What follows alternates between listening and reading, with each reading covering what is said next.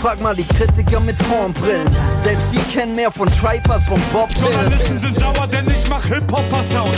Kritiker-Liebling, Kontostand niedrig. Ich hab Dank, alle meine Kritiker genug da, Futter meine Mentoren.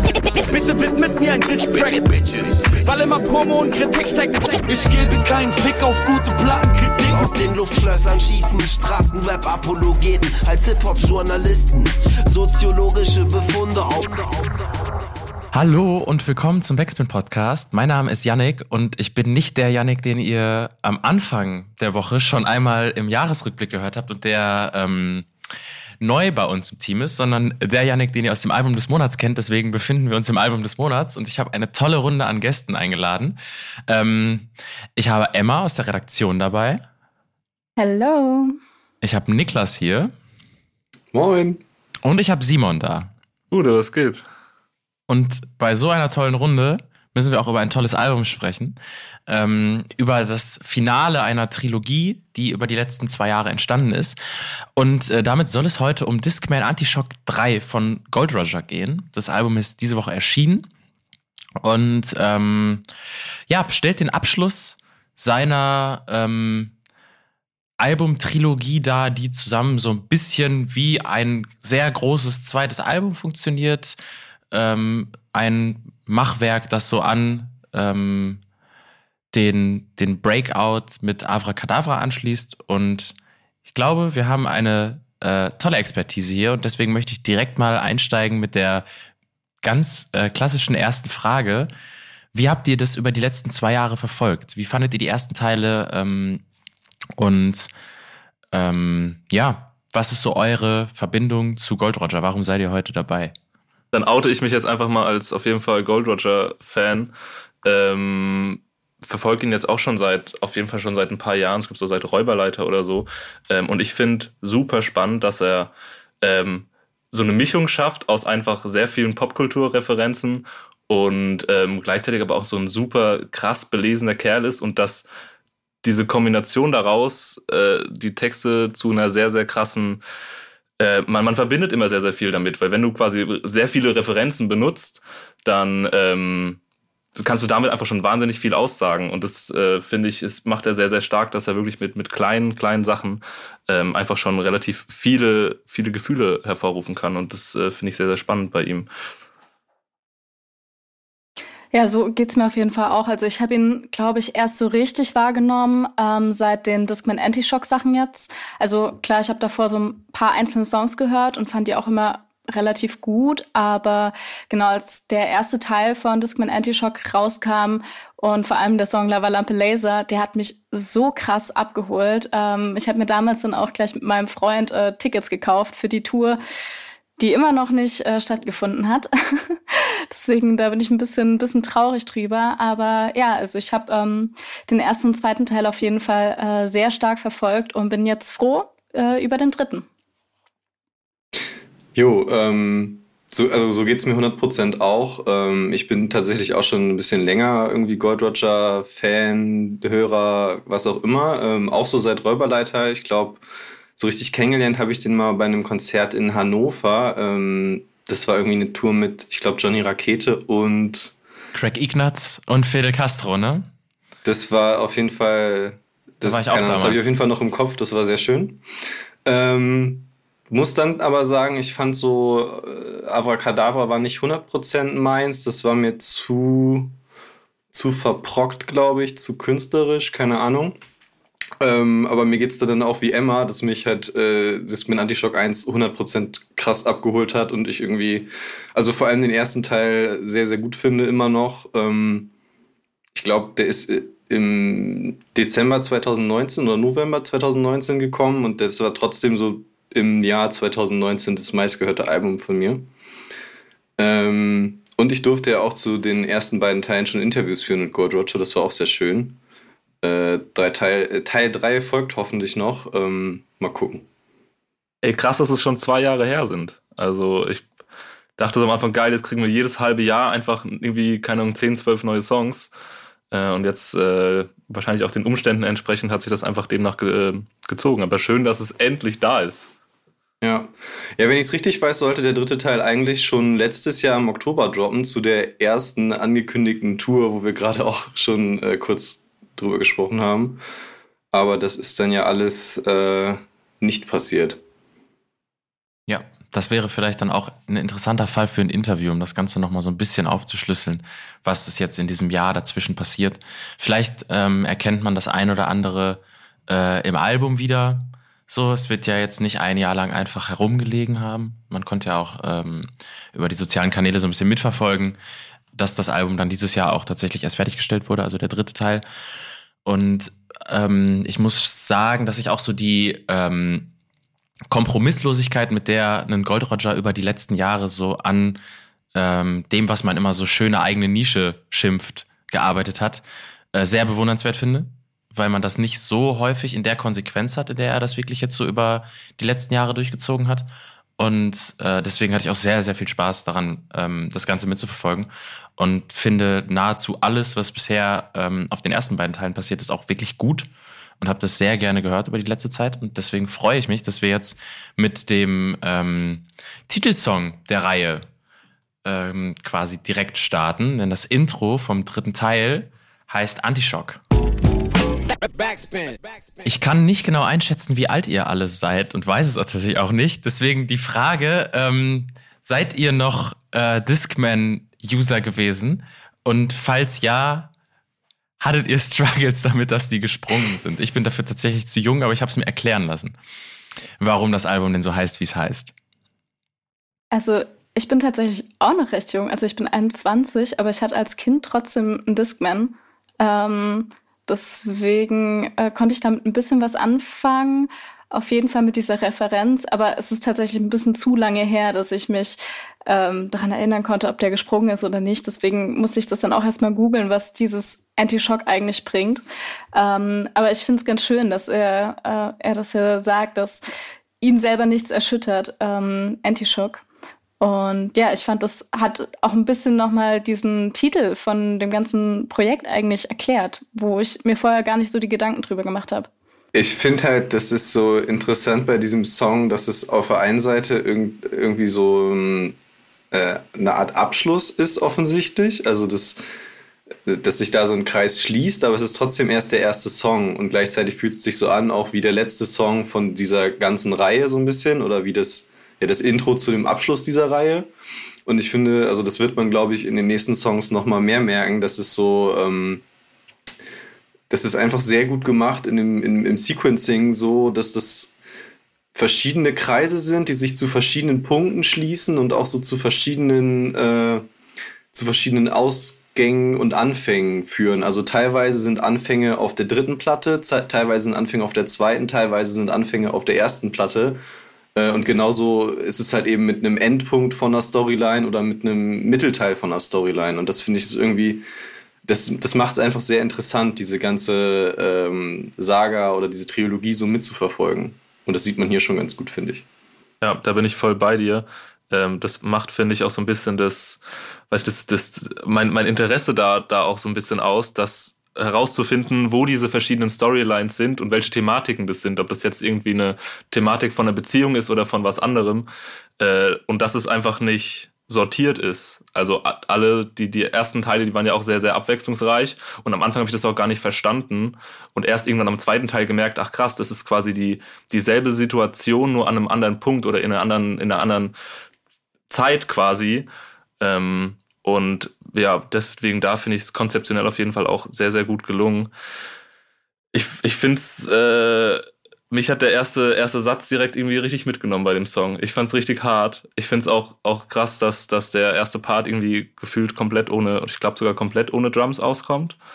Ähm, nimmt mich auf jeden Fall mit und ich finde, das macht für mich schon wieder so, weiß ich, ich habe da irgendwie im Kopf, ich finde so krass, dass ähm, jemand wie Gold Roger, der für mich irgendwie seit Jahren schon äh, irgendwie permanent abliefert, von so diesen krassen Selbstzweifeln erzählt, was ja auch so ein bisschen mit dem Künstlerdasein zusammenhängt und mit diesen Ups und Downs, die man ja auch auf diesem Album, äh, also auf den vorigen Teilen schon mitbekommen hat. Ähm, ist aber was, was mich irgendwie wieder direkt gecatcht hat. Und macht auch ja, für mich, finde ich, einen sehr, sehr starken, starken Einstieg.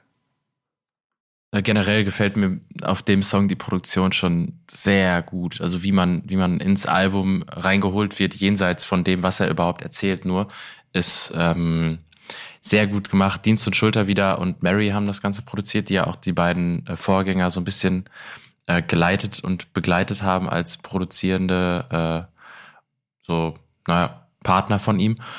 Und als Intro für die Platte funktioniert das richtig, richtig gut für mich. Ich finde auch, der holt auf diesem Song auch ganz viel das raus, was Simon vorhin schon gesagt hat. Ähm, mit diesen 10.000 Referenzen. Also das hier alles aufzuzählen wäre ja auch äh, Wahnsinn. Aber ich glaube, gerade in der zweiten Strophe äh, haut der ja eine Referenz nach der anderen und popkulturelle Anspielung ähm, reiht der aneinander. Ich muss auch bei ein paar Sachen googeln, ähm, weil ich da nicht so richtig ähm, genau, nicht so richtig was mit anfangen konnte. Und ja, ich mag das auch einfach richtig, richtig gerne, dass man ähm, da auch noch so ein bisschen Recherchearbeit äh, machen kann und nicht direkt versteht, was er meint. Ja, ich finde, man, man kann es, aber man muss es halt nicht. Man kann es hören ja. und es macht irgendwie Spaß oder man sucht halt danach oder findet auch manchmal nach einem, einem dritten Hören irgendwie wieder irgendwas. Das hatte ich bei Horcrux zum Beispiel, dass ich mir danach davor irgendwie nie Gedanken gemacht habe, warum es Horcrux heißt. Und dann, wenn man mal über diesen Titel nachdenkt, macht es auf einmal total Sinn. Ähm, das macht auf jeden Fall, macht das Ganze auch längerfristig halt auch einfach, macht es halt Spaß. Mhm. Wollen wir direkt in Song Nummer zwei Rave reingehen? Der ist ja schon bekannt, äh, bereits als Single veröffentlicht worden. Ähm, Sehr gerne. Und dann darüber sprechen. Dann machen wir das jetzt. Sehr knackiger Song. Produktionsreferenz dürfte auch relativ klipp und klar sein. Und ähm, mich würde interessieren, wo ihr den Partnersong oder die Partnersongs auf den Vorgängerteilen dazu seht. Wo Niklas das gerade eben schon angerissen hat. Denn ich habe ähm, bin mir relativ sicher, aber schießt mal los. Ich kann gerne anfangen, weil ich habe es mir gerade während dem Hören schon aufgeschrieben, weil ich das ja. so in den Kopf. Also ich finde, ich finde super geil, dass das, ähm, dass das ja auch so von dem von der Referenzwelt. Ähm, ja. Das passt halt sowohl in die Metapher rein, die er schon vorher aufgemacht hat, als auch in das Thema. Ähm, also sprich irgendwie dieses äh, dieses Unterwegssein, Schnelligkeit, Autofahren, Fliegen, wie auch immer und gleichzeitig halt irgendwie Drogen, Alkoholkonsum und ja. die Folgen davon. Ähm, deswegen wird, also, oder in, in meinen Augen ist das so in einer Storyline irgendwie mit äh, Speedball Drive auf jeden Fall von dem ersten Album, Parabelflug vom zweiten Album und dann wahrscheinlich auch noch Mittelstreifen, der später noch kommt.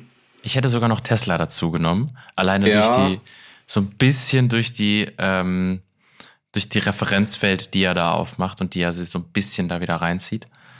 Ähm, aber ja, es ist interessant, wie die ähm, einzelnen äh, Verknüpfungspunkte, die man da ziehen kann, auch so in verschiedene Richtungen funktionieren. Ich musste ja erstmal eben äh, schnell, schnell noch Albert Hofmann googeln und ähm, dann liest man die erste Zeile in Wikipedia und dann knallt die, die Line direkt ähm, Lies mal vor. Ähm, warte, eine Sekunde. Albert Hofmann war ein Schweizer Chemiker, Autor und der Entdecker des LSD. Hm. Wusste ich nicht.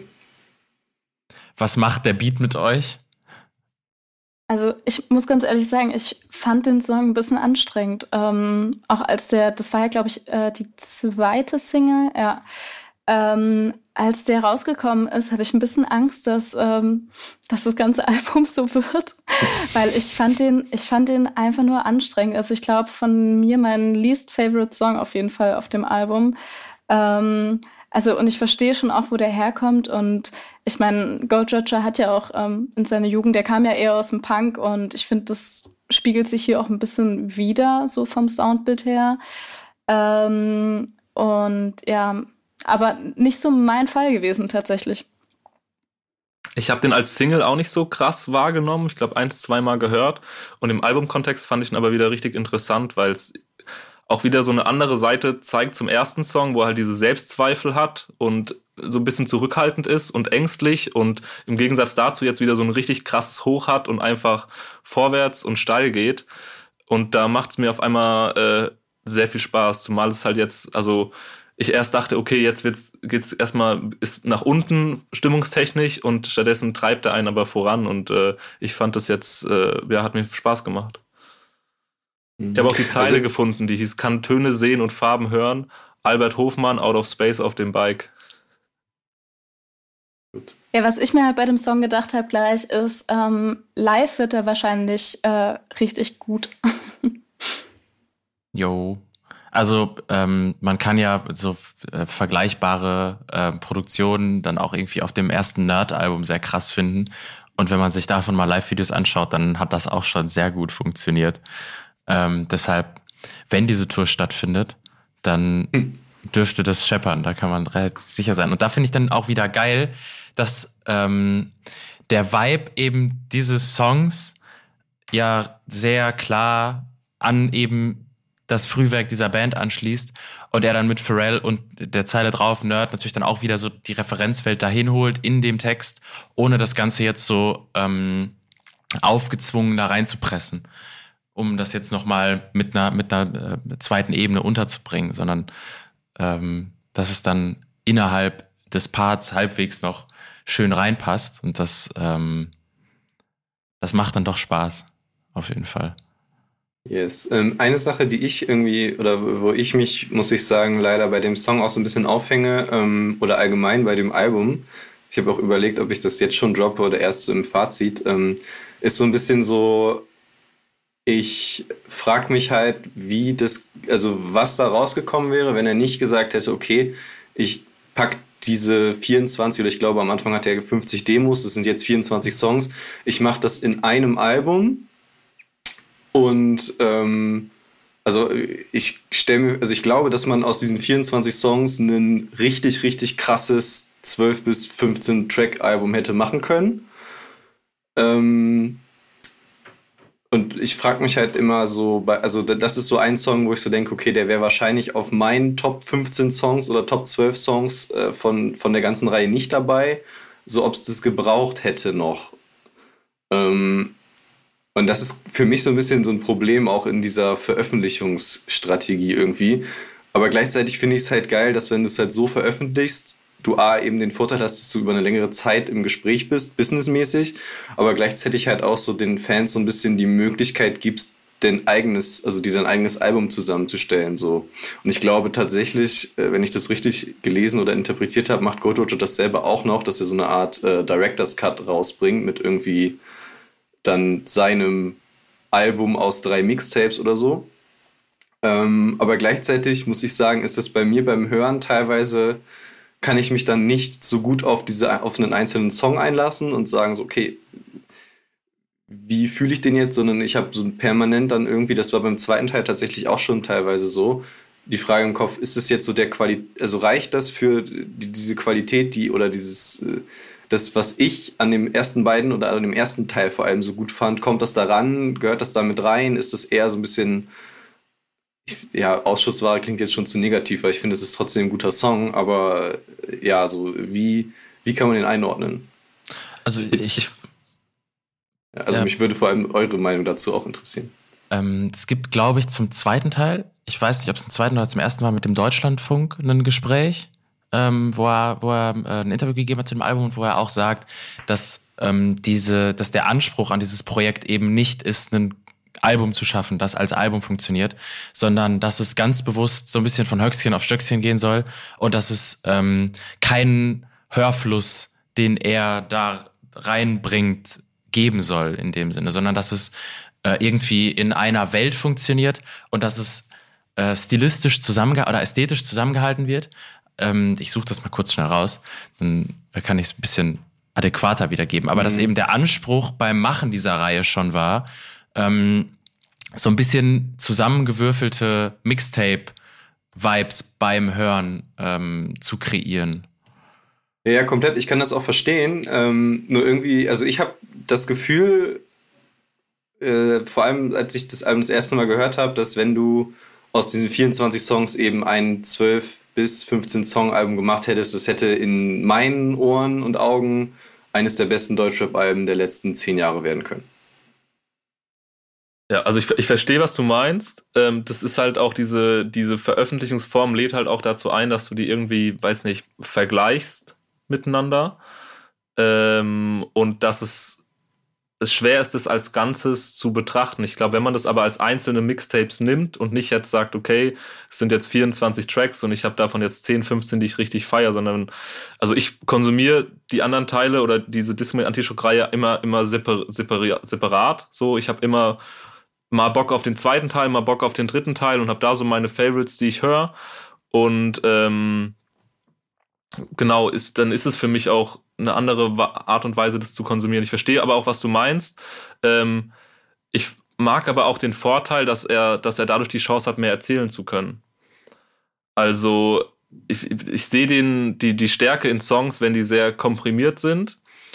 Finde es aber auch schön, dass er einfach von einem, einem Thema verschiedene Sachen erzählt in verschiedenen, weiß nicht, Art und Weisen. Wenn es jetzt hier zum Beispiel um eben Party machen geht und ähm, dass es halt da Ups und Downs gibt und dass er diese auch in unterschiedlichen Songs, äh, Songs thematisiert.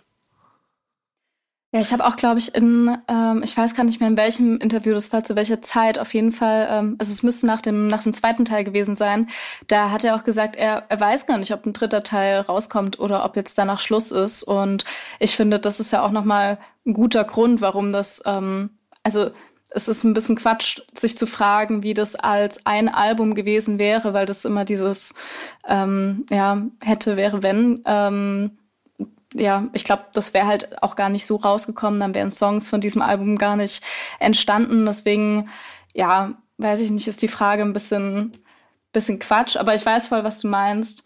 Aber äh, weil du ja gemeint hast, dass du dich gefragt hast, wie dieser Song so zu dem ganzen ähm, restlichen Album passt. Mir ist dann gerade noch eingefallen, dass der sich ja super gut mit dem nächsten Song verbindet, weil der ja auch sehr viel mit eben Drogenkonsum zu tun hat, nur praktisch das komplette Gegenteil von dem jetzigen Song ist. Und ich finde, das leitet das ganz gut über, auch mit diesem letzten Satz, wo er einfach nur sagt, fuck, ich bin, äh, fuck, bin ich high. Und dann kommt praktisch so der, der nächste Song mit so einem Downer. Und ich finde, die zwei Songs hintereinander machen schon ein sehr, sehr gutes Konzept. Das ist doch eine perfekte Überleitung, würde ich sagen. Danke dir. Wir hören jetzt Brandlöcher, ebenfalls als Single bekannt. Tatsächlich meine liebste Vorab-Single gewesen, ähm, von denen, die erschienen sind. Wie seht ihr das und wie findet ihr den Song? Bin ich voll bei dir. Also ich musste auch, als ich den das erste Mal, ich habe da glaube ich auch mal eine, eine Rezension drüber äh, gemacht ähm, über diesen Song und ich musste am Anfang sehr schmunzeln, weil ich ähm, gerade den Anfang der ersten Strophe ziemlich klug fand, wo er eben diese ähm, Zahlen eins bis zehn so mit, ähm, mit anderen Wörtern dann verbindet. Also zum Beispiel äh, bei der Zahl sieben Pollen, sieben Rest und sich so halt hocharbeitet bis zehn das fand ich tatsächlich einfach, ähm, einfach sehr unterhaltsam und lustig. Ähm, und ansonsten, ja, ich weiß nicht, der Song triggert halt bei mir genau das, wofür ich äh, Gold Roger auch so sehr mag, so dieses atmosphärisch melancholische, hat mir sehr, sehr gut gefallen tatsächlich. Ist nach dem, nach dem vorigen Song halt diese, dieser Zwiespalt äh, aus einer Drogensucht halt, ne? Also ähm, das High-Sein positiv und das High-Sein negativ, wenn man dann halt nicht da rauskommt oder halt nichts mehr machen kann oder keinen Bock drauf hat, wenn man halt nicht high ist.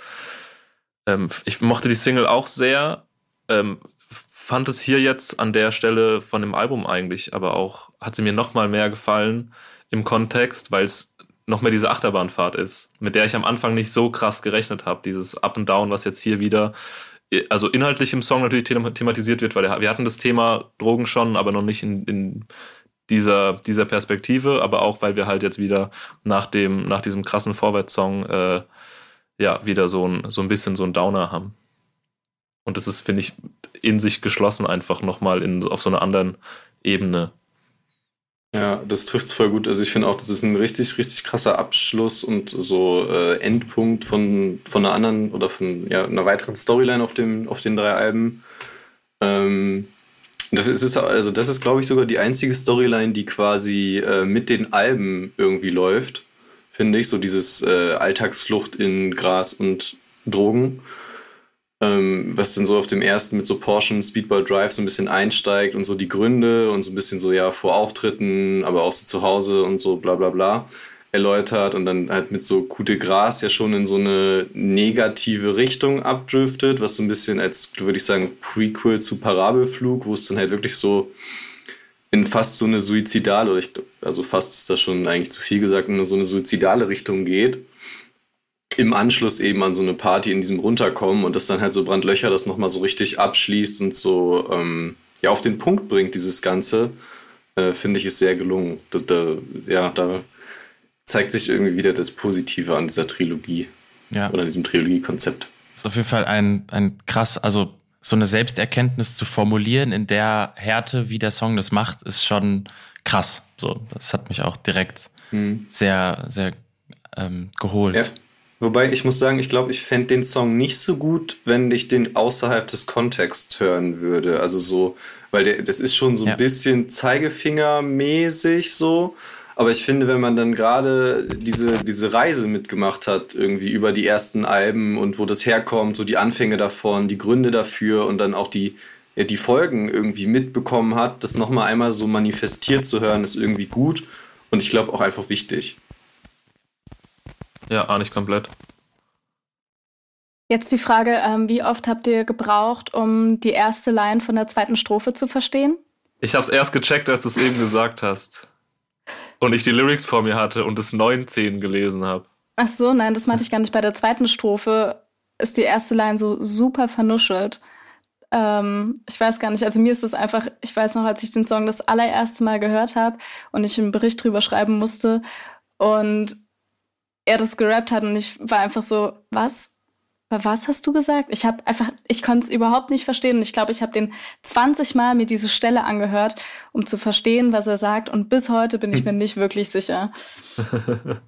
Also das Ding ist, es passt ja sogar auch sehr gut zu der Art, ähm, oder ich finde es jetzt bei, bei ihm grundsätzlich irgendwas, was so den Charme ausmacht, warum man die Musik so ähm, cool hören kann oder warum sie auch so ähm, unbedarft wirkt auf eine Art und Weise, dass es auch in der Art, wie es performt wird, wie es rappt, jetzt auch nicht so äh, den Eindruck vermittelt, als müsste man zwangsläufig jede Zeile super clean äh, aufnehmen und performen, damit es im Songkontext noch Sinn ergibt, ähm, sondern es funktioniert ja trotzdem. Und das als so ein ästhetisches Mittel zu nutzen, ist ja also funktioniert mhm. gerade bei der Attitüde und der Art von Musik, die er macht, sehr, sehr gut.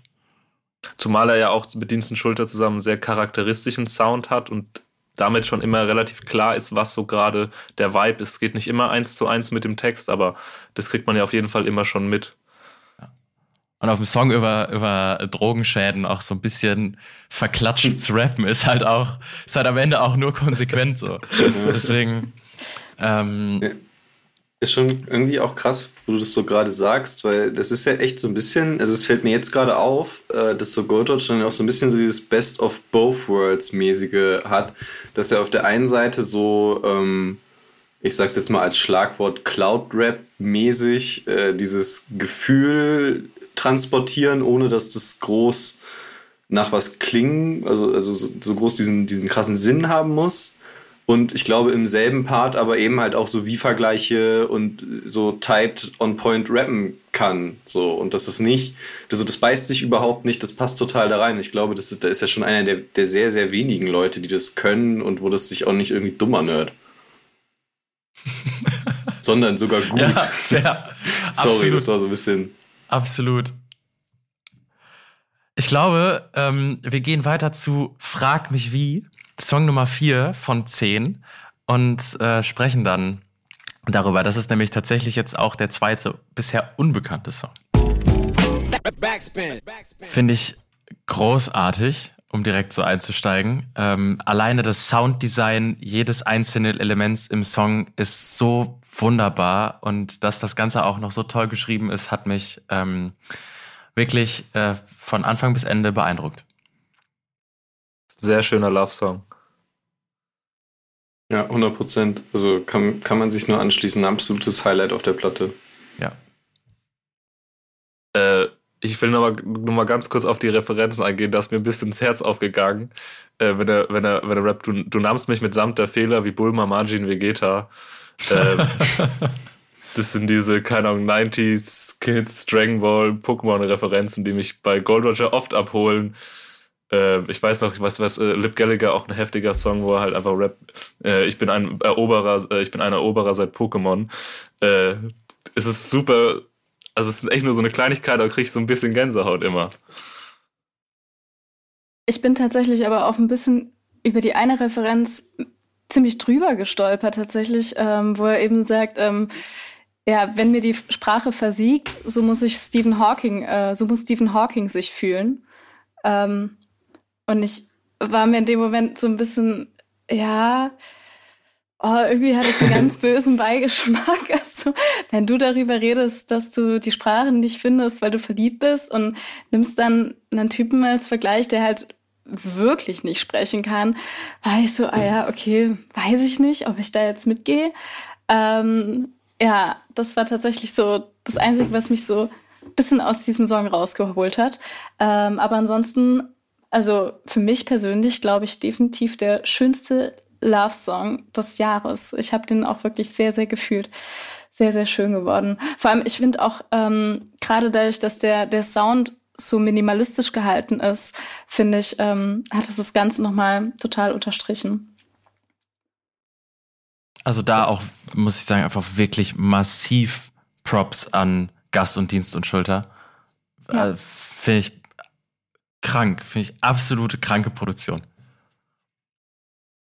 Äh, da kann ich ja gerade mal an, anmerken, ich finde es richtig stark, dass die zwei, äh, also Dienst und Schulter, einfach über die letzten Jahre auch immer ein bisschen mehr, ähm, ich will nicht sagen Einfluss, aber dass sie immer krasser wahrgenommen werden, dass immer mehr Leute merken, wie krass die Beats von denen sind. Ähm, mit diesem charakteristischen Sound, also die produzieren ja inzwischen auch für, für andere Leute und äh, finde ich richtig stark. Ich freue mich immer, wenn ich irgendwo sehe, ey geil, der, Beat, äh, der Beat ist von Dienst und Schulter produziert.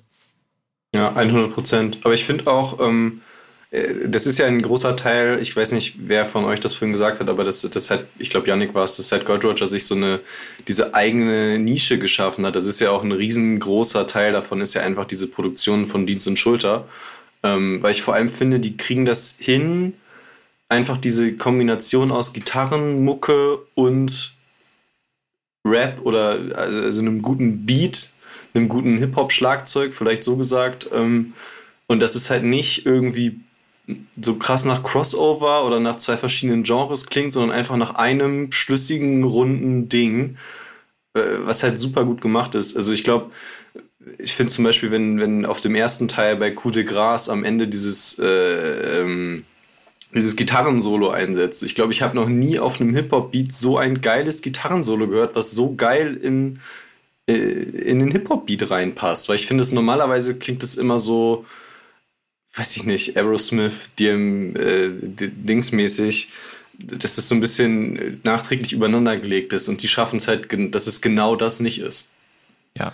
Das ballert halt auch einfach, wenn es live ist, nochmal doppelt. Deswegen muss auch bitte diese Tour stattfinden, endlich, die seit, seit zwei Jahren, wo seit zwei Jahren Leute drauf warten. Ich glaube, die, die beiden sind ja auch immer, äh, oder seit die zusammen Mucke machen, mit am Start. Und wenn dann Hendrik die in die Gitarre reinknallt, es äh, macht auf jeden Fall Spaß und was Besonderes auf jeden Fall, vor allem wenn man das jetzt in so einem äh, Hip-Hop-Kosmos, sag ich mal, äh, betrachtet, der ja auch super divers ist, wissen wir.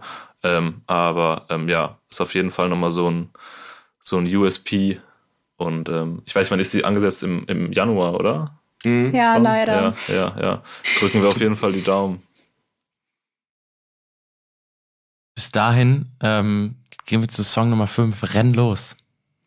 Erstes Feature ähm, zusammen mit Nine von Dugatti und Nine. Backspin.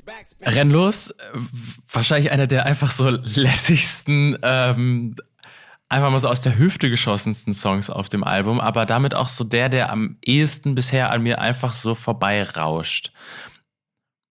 Findest du, ich, ich feiere den. Also ich finde, äh, ich bin aber auch Nine-Fan. Ich finde der Floater sehr, sehr, sehr, sehr nice drüber. Ähm, inhaltlich jetzt keiner, der mich krass mitnimmt, aber einen, den ich, den ich gern höre, weil ich finde, dass die beiden auch da ganz gut zusammenspielen und ich freue mich, dass so ein bisschen so Köln-Represent-Vibes äh, das ganze Ding für mich, für mich ausstrahlt.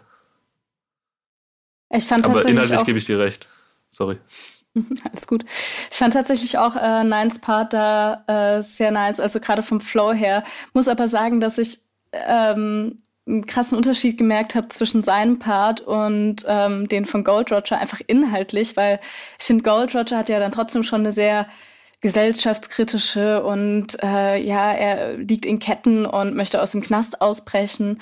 Ähm, und ich finde, Nines Part war dann so ein bisschen, ja, ein bisschen inhaltsloser ähm, dahingegen, aber konnte auf jeden Fall sehr krass mit seinem Flow überzeugen. Sind auf jeden Fall auch zwei vom, vom Schreiben her sehr, sehr unter, unterschiedliche Typen. Also Guardian 9 sind jetzt auch nicht unbedingt dafür bekannt, dass sie jetzt das riesenkrasse Themenspektrum abdecken äh, und kommen dann meistens eher über die Performance, die sie halt äh, bringen. Deswegen, ähm, ja, also, aber ahne ich auf jeden Fall, dass die inhaltlich äh, definitiv unterschiedlich sind. Ich mag diese, diese, diese frühen Kindheitsgeschichten irgendwie von, von Gold Roger, die, ich glaube, auf Delfin hat er das auch schon gehabt, diese, diese Ritalin-Thematik. Und äh, die wollen mir verbieten, was ich eigentlich habe und äh, was mich eigentlich ausmacht. Und ähm, das finde ich irgendwie immer ganz schön. Ich muss sagen, ich finde die Thematik auch cool. Nur ich finde, bei dem Song wird das auch so ein bisschen, schießt das so zurück, weil, ja, dann zum, vielleicht Delfin, da gibt es schon einen Gold Roger Song mit dieser Thematik, der aber besser ist. In meinen Augen. Also, ne, das ist ja dann am Ende ähm, sowieso alles subjektiv. Und deswegen ist es für mich leider auch so ein Song, wo ich so sage, okay, ich glaube, äh, den hätte es nicht unbedingt gebraucht. Das ist eher so ein, irgendwie eher so ein Skip-Track. Ähm, obwohl der nicht, also der, der ist, ich finde den nicht scheiße, ich finde ihn nicht irgendwie wahnsinnig schlecht. Ich finde nur, der reicht bei weitem nicht an das hohe Standard heran, das Gold Roger in dieser äh, Discipline Anti-Shock-Serie eigentlich ansetzt. Ich könnte mir vorstellen, dass der auf der Platte an, dem, an, dem, an der Stelle ist, um halt eben diese, diese Struktur weiterzuführen zwischen, ey, mal was ruhigeres, war was schnelleres und deswegen irgendwie auf der, auf der Platte gelandet ist. Ja, aber äh, gerade das meine ich, meinte ich ja vorhin irgendwie, dass das so ein bisschen dann vielleicht der, das oder mein persönliches Problem mit dem, mit der Art der Veröffentlichung ist, dass es halt dann auf der einen Seite immer sehr frei sein soll, aber dann schon doch da äh, vielleicht Songs drauf sind, die aus, ich sage mal, einem selbstgemachten Zwang dann am Ende den, den Cut geschafft haben, sozusagen. Ja, ich, ich finde, es ist immer, also ich ahne auf jeden Fall, was du meinst und ich glaube auch, wenn es ein Album gewesen wäre, es hätte echt alles, alles zerlegt. Ähm, ich könnte mir aber auch vorstellen, dass dieses, dieses, dieses, wieder andersherum wäre es wahrscheinlich ein Zwang gewesen, zu gucken, dass es jetzt dieses stimmige Album rauskommt und das wäre wahrscheinlich nochmal eine andere Art Druck gewesen, ähm, da jetzt irgendwie so ein Beautiful Dark Twisted Fantasy hinzuhauen und das hier jetzt wieder ihm so ein bisschen die Freiheit gibt, ey, ich baller die halt einfach drauf und das macht ja dieses, diesen, diesen Mixtape-Charakter halt einfach irgendwie aus. Dass man halt einfach machen kann, was man will. In einer gewissen, ja, also doch eigentlich schon. In the End für mich tatsächlich auch einfach ein Song, der mir einfach gut reingeht, so, der halt Spaß macht, der lässig ist. Ähm, aber der halt dann so, wenn man es durchhört, in dem, in dem Format, wie wir es gerade durchhören, vielleicht auch nicht so dafür gemacht ist, ähm, dass man so viel darüber spricht, sondern dass halt das am Ende einfach irgendwie so der, äh, naja, einfach am Ende irgendwie ein cooler Song ist, der in einer coolen Situation entstanden ist und deswegen vielleicht auch dann einfach so intern oder für die Leute den ähm, Status bekommen hat. Raus damit. Wir brauchen einfach so eine, so eine, noch äh, eine Playlist müssen wir hinterher schmeißen, so wo wir sagen, okay, die ganzen Songs von Discman Anti-Shock wollen wir haben. Ich erinnere mich an, äh, Kevin hat es mal gemacht, äh, Shoutout Kevin zu, ähm, zu Hafti, ne?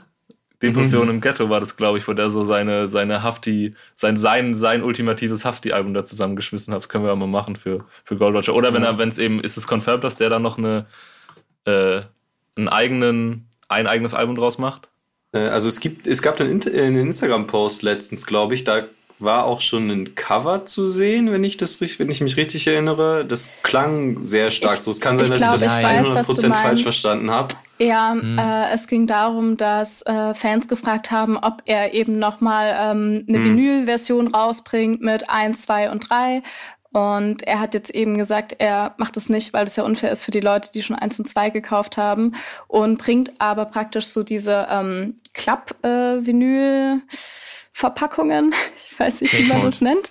Genau, und ähm, dass man praktisch, wenn man eins und zwei gekauft hat, dass man die so extra reinschieben kann. Und das Innere ist dieses Cover, was du gesehen hast. Hm. Also ah, okay. wird, es leider so nicht geben.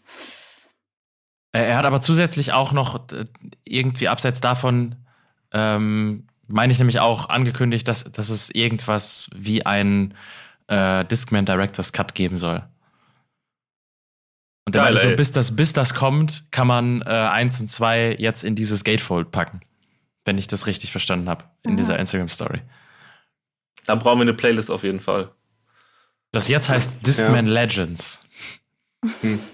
Ja, also ich, ich muss sagen, ich freue mich auch schon. Also ich finde das tatsächlich ja, das klingt immer so, oder das klang, glaube ich, viel zu negativ, äh, wie ich das vorhin oder jetzt eben auch gesagt habe. Ähm, ich finde das ja eigentlich geil. Das ist ja das Geile an Streaming eigentlich, dass du dir aus jedem Album so ein bisschen auch dein eigenes Album machen kannst. Und dass Goat Roger jetzt quasi 24 Tracks anbietet und mich, ich mir daraus meine zwölf besten machen kann, das so äh, sequenzen kann, wie ich das geil finde und dass ich am Ende für mich das perfekte Album rausmachen kann. Das kannst genauso äh, du, Emma, machen, das kannst genauso du, Simon, machen. Äh, das kann jeder machen irgendwie und jeder hat dann sein perfektes Album. Äh, und das finde ich zum, also ich habe das zum Beispiel auch bei den äh, Haftbefehl-Alben gemacht. Also das Weiße und das Schwarze Album hat mir da so das quasi graue Album, ganz dumm gesagt, draus gemacht, so aus den den besten Songs irgendwie der, der beiden Alben, weil ich fand, das war ein ähnliches Problem. Das ist so ein sehr gutes Album hätte sein können oder halt zwei mittelmäßige. Ich finde auch, also so, ich bin da auch immer hin und her gerissen, weil ich eigentlich so Sequencing ähm, als Teil eines Projektes super interessant finde. Ähm, gleichzeitig ist es unfassbar stressig, sich bei jedem Projekt diesem Riesenproblem hinzugeben. Äh, Gerade wenn man ähm, mit dem Anspruch rangeht, dass es nur ein, eine ästhetische Rahmung ist und nicht unbedingt überhaupt darauf ausgelegt ist, äh, das Ganze so zu machen, schon im überhaupt Writing-Prozess und Produktionsprozess. Und ähm, deswegen funktioniert es für mich jetzt hier sehr gut. Es gibt Alben, wo es, äh, wo, wo man sich, wo ich mir mehr wünschen würde, dass es vielleicht irgendwie konsequenter sortiert und auch aussortiert worden wäre. Aber hier find, ist es, stellt es für mich kein großartiges Problem dar. Alleine dadurch, dass es am Ende äh, als Einzelprojekte immer noch so sehr kompakte Dinger sind. Wenn das jetzt drei Alben A 20 Songs gewesen wären, dann wären wir an den Punkt gekommen, wo es wahrscheinlich stressig gewesen wäre mhm. und wo man irgendwie zu viel Verantwortung von sich weggeschoben hätte. Ähm, in dem, wie man ähm, das Ganze so als Teil eines Projektes hat, aber so, dadurch, dass es wirklich im überschaubaren Rahmen ist, finde ich schon, finde ich es legit, das äh, einfach dann zu machen. Ja, also ein Problem, was ich tatsächlich äh, daran so ein bisschen sehe, ist, dass du es dadurch halt ähm, A, so das Album als Format ein bisschen entwertest, irgendwie, unabsichtlich. Ähm, aber auch, glaube also ich bin mir unsicher. Ähm, ich glaube auf der einen Seite natürlich, dass du halt so ein Album in drei Teile aufsplittest, dann bleibst du länger so ein bisschen in einer ähm, äh, im Volksmund, keine Ahnung, mir fällt gerade kein besserer Begriff ein. Äh, du, du schaffst halt, äh, du schaffst es halt nicht in diesen Single-Rhythmus zu verfallen und in diese Single-Industrie, sondern schaffst es halt über Alben immer noch einen stetigen, äh, ein stetiges Aufmerksamkeitslevel über mehrere Jahre hinzuhalten. Aber gleichzeitig ist es auch, glaube ich, so, dass das so ein bisschen dann untergeht. Das ist so, ich glaube, das war bei dem ersten Teil ganz krass so, dass halt dadurch, dass es irgendwie klar war, okay, es gibt einen Teil 2 und Teil 3, dass da sehr wenig auf, also so ich, gerade mediale Aufmerksamkeit da war, obwohl sehr viele Leute diese Songs geil fanden. Also ich glaube, zum ersten Teil, das haben unheimlich viele Journalisten irgendwie gerade aus dieser Berlin-Bubble geteilt und gesagt, so, ey, mega krasse Songs, mega krasse Songs. Und am Ende hat es das trotzdem auf sehr wenig Portale geschafft. Einfach weil irgendwie klar war, okay, da kommt noch was. Es ist irgendwie nicht so richtig ein Album, aber auch nicht so richtig ein Mixtape, aber ja, man weiß es nicht so ganz. Und ich glaube, da teilweise verkauft man sich da halt auch unter Wert so ein bisschen und passt sich dann halt eben doch dieser Streaming- und Aufmerksamkeits- äh, an. Und das finde ich schade. Ja, es hat halt, es hat sehr viele, sehr viele Vor- und Nachteile. Ähm, wenn ich jetzt so an eine Situation zum Beispiel ohne Pandemie denke, ist so, ey, wie geil wäre es, wenn du einfach jedes halbe Jahr eine neue Tour starten könntest, mit den neuen Songs zu präsentieren. Äh, auch wieder ein Faktor, der da vielleicht äh, mit reingespielt hat. Aber ähm, wie du eben schon gesagt hast, auch einfach doch auch geil, dass man sich die Freiheit nehmen kann, quasi in, im eigenen Sequencing durch Playlists und so weiter, dass man das quasi, dass wir das so machen können, äh, wie, wir, wie wir Bock drauf haben. Und 24 Songs, oder wie viel wären es insgesamt gewesen? Mehr, oder? Ja. Wären es 24? 24, nee, 7, 7 und 10. Ist schon auch echt viel. also, ja, ich sag mal, Standard Drake-Album. Ja, das ist eben. Das ist ein Drakes letzte Kanye, dies, das. Also da sind wir ja bei, weiß nicht, anderthalb, zwei Stunden oder so. Ist auch echt eine, echt eine Wucht. Ja, so entgeht man so ein bisschen so einem Hybris-Vorwurf. ähm, damit zum nächsten Feature. Mittelstreifen heißt es. Irre ist dabei. Ähm, ich weiß nicht, ob Neues, ich glaube, so noch einer der jüngeren Irrsinn-Signings, also auf demselben Label auch wie ähm, Gold Roger vertreten. Ähm, kann gar nicht sagen, ob er auch aus Köln kommt. Ähm, aber das, das Label saß ja lange Zeit in Köln, Gold Roger ebenfalls. Und äh, war auch als Tour-Support schon dabei, oder? Ja, auf der ersten glaub, Tour war ist, er dabei, ne? Nee, der war nicht, noch nicht dabei, glaube ich. Ich glaube, der wäre wär zur Discman Legends Tour dazugekommen, soweit ich weiß. Ich glaube, davor war Naru Support. Oder? Bin mir nicht sicher. Also ich war in Hamburg auf dem ersten Konzert, da war auf jeden Fall nicht Naru Support, aber ich weiß, ich kann mich auch nicht mehr daran erinnern, wer das Support war. Das werden Das wir doch mal kurz herausfinden her. und wir sprechen, nachdem wir ähm, Mittelstreifen gehört haben, darüber, ob die beiden schon Konzerte zusammen gespielt haben. Bis dahin. Toller Song und auch toll in der Reihe, finde ich. Ähm, also im gesamten Ding und vor allen Dingen eine sehr gelungene Kollaboration. Shoutout auch irre einfach. Äh, irrer Typ. Den wird, den wird er noch nie gehört haben, oder? Noch nie, noch nie. Ich finde es ja auch bei so, bei so Kollabo-Songs, gerade bei Rap-Kollabos, ähm, immer wahnsinnig interessant, wie man dann einen Song arrangiert. Und wie man das Ganze ähm, so zusammenbaut, dass es über ein klassisches, einer kickt jetzt irgendwie dann eine Hook und der Rest sind dann Parts und das ist es. Oder du wechselst dich einfach nur ganz stur ab. Ähm, und wie funktioniert das dann noch mit irgendwelchen so eingeschobenen Interlude-Sachen und so? Und das funktioniert hier, ähm, obwohl es irgendwie keinem äh, ganz klassischen, sturen, geraden Schema folgt, äh, sehr, sehr gut und sehr, sehr aus einem Guss. Auf jeden Fall. Ähm, ich fand mega interessant, das habe ich vorhin gelesen, äh, ich glaube in dem Juice-Interview, äh, dass das eigentlich ein äh, Song für das Irre-Album gewesen wäre und der ihm quasi so überlassen wurde, mäßig. Ähm, hört man ja auch so ein bisschen, weil ich glaube, Irre sogar mehr Anteile, sage ich jetzt mal, an dem Song hat. Mm, Und definitiv auch krass, dass es dann ja der einzige Song, glaube ich, auf der ganzen Trilogie ist, den, also wo Dienst und Schulter nicht ihre Finger im Spiel hatten, so ungefähr, äh, sondern eben Cap Kendricks. Ist, co ist aber co-produziert von, von äh, Dienst und Schulter auch. Also Ich das dachte gerade krass, dass da auch gar keine Gitarren und nichts drin sind. Das ist ein sehr atypischer Beat für die. Ja, ich glaube, da, also so, wenn ich es richtig verstanden habe, haben die da nicht so, also äh, mehr oder weniger als Executive nochmal drüber ge, gehuscht, so ein bisschen, aber der, der Großteil ist halt Cap Kendricks. interessante Produktion, auf jeden Fall. eine schöne Produktion auch. Nichtsdestotrotz ein heftiger Song, meiner Meinung nach. Ähm, für mich auf jeden Fall der beste auf, dem, auf der Platte. Ähm, ich finde, das ist so, ich weiß nicht, ob das von Irre am Ende kommt, aber ich, also ich glaube, Roger kann das auch sehr gut, dieses so eine, eine Stimmung irgendwie über Stimme und äh, so, so Intonation und Attitüde rüberbringen. So dieses, dieses Lost-Sein und gleichzeitig so ein bisschen äh, ähm, so ein bisschen ähm, getrieben sein, so durch eine Stadt oder so laufen, gar nicht so richtig anwesend, irgendwie vielleicht ein bisschen besoffen auch und dann so ja, so, so ein krasses Gefühl von Einsamkeit in so einer Masse, in so einer großen Stadt, in so einer äh, eigentlich Feierlaune, aber irgendwie überhaupt nicht. Und das ist so ein, also ich, ich kann das gar nicht so richtig erklären und ich finde gerade darin ist das, das Großartige. Also man, ich wüsste gar nicht, warum ich den, oder ich könnte es gar nicht in Worte fassen, warum ich das so krass finde, diesen Song, aber es ist trotzdem, also mit Abstand mein Lieblingssong von der Platte. Ähm, Ist ja. a Vibe. Das kommt auch krass durch die Stimme von Irre, finde ich. Also wenn mhm. der so ein bisschen leicht singt, das hat schon dieses bisschen, wie du schon sagst, melancholisch durch die Stadt fahren irgendwie. Ja, ich, ich habe das im Moment auch total krass bei verifiziert. Ich finde, die kann das auch super heftig und das ist halt so ähnlich, würde ich sagen.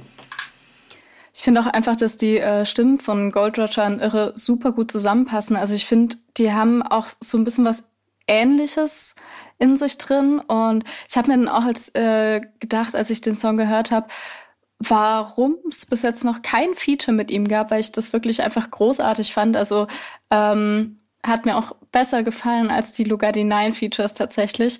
Ähm, aber ja, wir haben ja jetzt in der Pause rausgefunden, dass die ja zusammen dann doch auf, auf Tour gewesen sind. Also ähm, dann doch schon mal was zusammen gemacht haben. Gerne mehr davon auf jeden Fall. Also ich fand es auch sehr gut. Und ich weiß auch, was du meinst mit diesem Vibe, also diesem gleichzeitig getriebenen und trotzdem melancholischen. Ich habe das ein bisschen, also ich habe das sehr auf den auf den Beat geschoben, weil du ja diesen diese ganz hm. schnellen äh, diesen ganz schnellen Beat, genau, richtig. Und dann dieses super melancholische, sanfte Klavier drüber. Und ich finde, die, diese Kombination allein schon hat das ähm, bei mir auch schon verursacht. Und dann natürlich mit dem Text. Also für mich auch auf jeden Fall. Ähm, ich weiß noch nicht, ob es der beste Track ist vom Album, da bin ich mir noch nicht sicher, aber ich bin auf jeden Fall schon, schon dabei. Und ihre, ihre, äh, ihre Album kommt, glaube ich, auch bald. Ich weiß nicht wann, aber der hat auf jeden Fall schon ein paar Singles rausgehauen. Jo, Promo läuft, aber ich kann, ich kann auch kein Datum. ähm, bei dem ganzen Lob gehen wir zur nächsten Single und ähm, die kennen wir auch schon und jetzt geht's wieder äh, in eine sehr, ein sehr tiefes Loch rein und wir hören Schwarz. Auch da finde ich es wieder interessant, dass er einen ähm, bei diesem Album, das ja aus sehr vielen doch eher knackiger ähm, hörbaren Songs es wieder schafft, dass eigentlich ziemlich viel im Song passiert, ähm, das Ganze aber irgendwie doch sehr kompakt wirkt, wenn man es dann hört. Und sehr verdichtet. Es gefällt mir sehr gut. Und ist aber in der Art und Weise, wie das Ganze geschrieben wird, natürlich auch wirklich ähm, durchaus bedrückend. Hat für mich irgendwie so ein bisschen filmischen Charakter schon fast. Also wenn ich diese, diese, wie ich die Bridge auch schon das erste Mal gehört habe, war das für mich wie so ein Bild, dass sich zwei Leute küssen und hinten irgendwie explodiert der Tank und dann stehen sie da vorne und gucken den äh, so auf diese Flammen drauf. Da hatte ich irgendwie direkt krass, dachte ich so, ey, das könnte jetzt irgendwie eine Szene aus dem Film sein. Ja, ich musste bei dem, bei dem Song auch ähm, ganz am Anfang erzählt er, dass er ähm, ähm, eben noch äh, spürt, äh, zu lieben, bis der Arzt kommt. Und ich war mir überlegen, ob das so ein bisschen vielleicht eine Anspielung auf äh, wie leicht auch vom ersten Teil ist, wo er ja praktisch auch nach dem Heartbreak zum Arzt geht. Ähm, und genau, ich weiß nicht, ob ihr das äh, auch daran denken musstet. Die nee, Verknüpfung hatte ich noch nicht, aber finde ich nice. Gut, ja. Wie leicht für mich auch der stärkste Song aus der gesamten Reihe. Interessant. Das, äh, wo wir da gerade von sind, erinnert ihr euch an das Video von Wie leicht? Wo er äh, dem Taxi entlang oder dem Auto entlang läuft? Genau, wo am Ende irgendwann Gold Roger hinten durchs Bild durchläuft, in, in Slow-Mo oder so. Auch sehr, sehr, sehr, sehr starker Moment. Hatte irgendwie was von äh, Hitchcock. ja, ist ja allgemein, also die, das ist, glaube ich, ja die Hauptstoryline aller drei Alben, mit dieser einen Beziehung, die irgendwie äh, da durchgeht. Ich muss sagen, ich glaube, es passt besser zu einem späteren Punkt nochmal, ähm, das mhm. genau aufzudröseln. Aber ja, das mit dem, mit dem wie leicht und dem Arzt, also diesem, diesem Arzt, diese Metapher, das ist halt ähnlich wie, wie das, was, äh, was ich vorhin schon meinte, mit dem, ähm, mit, diesem, mit dieser Parallele aus der Metapher von dem Fahren und diesem Rastlossein und diesem, dieser Thematik von halt eben äh, Alltagsflucht und Drogenkonsum zu halt jetzt hier dieser die Metapher mit dem Arzt und gleichzeitig dem Thema dieser Beziehung. Dass das halt so, dass diese Metaphern und die, die Thematik wieder, also parallel wieder aufgegriffen wird und äh, weiterverarbeitet wird. Das ist einfach, also ich finde es super genial ich finde an der Stelle fände ich es mal interessant, wenn man sich jetzt, wo wir es jetzt auch schon von, von Sequencing hatten, wenn man so verschiedene Playlisten erstellt mit den einzelnen Storylines und den Kapiteln und sich die mal so hintereinander gibt, weil die ja auch, ich finde es auch relativ interessant, weil das ist ja, ich glaube, alles relativ in einem Monat ja entstanden, ne? hast du ja auch gesagt. Hm. Ähm, und es hat sich aber trotzdem, hat er sich ja ein bisschen verändert über die Jahre und ein paar Songs sind früher, ein paar Songs sind später entstanden und man dann, dann mal zu gucken, auch wo sind die Veränderungen in den Etappen, ähm, aber auch was ist in der Storyline so irgendwie ein bisschen äh, gleich geblieben, was hat sich fortgeführt, wäre mal ein spannendes Experiment. Ja, ich muss sagen, da würde ich gerne in zwei Songs nochmal drauf zurückkommen. Dann machen wir jetzt weiter und hören jetzt äh, King Bob Omb, die wahrscheinlich offensichtlichste äh, Popkulturreferenz in der Tracklist. Und dann ähm, können wir danach, also noch einen Song später, darauf zurückkommen. Backspin. Wer von euch hat denn N64 gezockt früher? Immer. Immer? Schon, wie, ja. Wie, wie, kannst du das, das Feeling ahnen von dem Song? Ja, auf jeden Fall. Also, ich, es ist, ich finde es wieder so eine Sache, der, der schafft es halt perfekt, dieses Feeling, äh, also, oder nicht nur er, sondern vor allem auch Dienst und Schulter schaffen es perfekt, dieses Feeling in so einen Song zu gießen. Und es ist einfach so, äh, ja, ich finde, es ist halt, gefühlt ist es für mich so Bomberman 2.0 äh, und auch fast, beziehungsweise ich würde sagen, genauso stark wie der erste Teil. Ja, würde ich auch sagen, Bomberman 2.0 wieder mit einem Vibe, den wir nicht kennen und mit diesem super krass euphorischen, keine Ahnung, du hast irgendeinen N64-Endgegner besiegt, wenn du gerade, keine Ahnung, neun Jahre bist und fühlst dich wieder King. äh, oder eben du, du checkst es halt mit, ey, wie Kanye West bei Hell of a Life. Das ist irgendwie diesen, dieser Vibe, den es halt einfach ausstrahlt und der textlich und musikalisch einfach super gut verarbeitet ist. Ich hatte mir gerade in der Pause vorgenommen, genau diese Zeile, also dieses Fühle mich wie Kanye West in Hell of a Life, äh, äh, ähm, äh, genau das als so Zusammenfassung von diesem Song äh, anzubringen, weil das, ist, das passt einfach 100%. Ja, und man ahnt es auf jeden Fall. Man muss, also das sind diese, diese, wenn du die Referenz drin hast, dann hast du den Vibe und dann äh, steckt man so ein bisschen in diesem, diesem Universum drin. Wie war es für euch? Also ich muss tatsächlich sagen, ich habe dieses Jahr das erste Mal ähm, das Spiel gezockt. Ich habe als Kind keine, keine Konsole gehabt und bin gerade stark am Nachholen, was das angeht.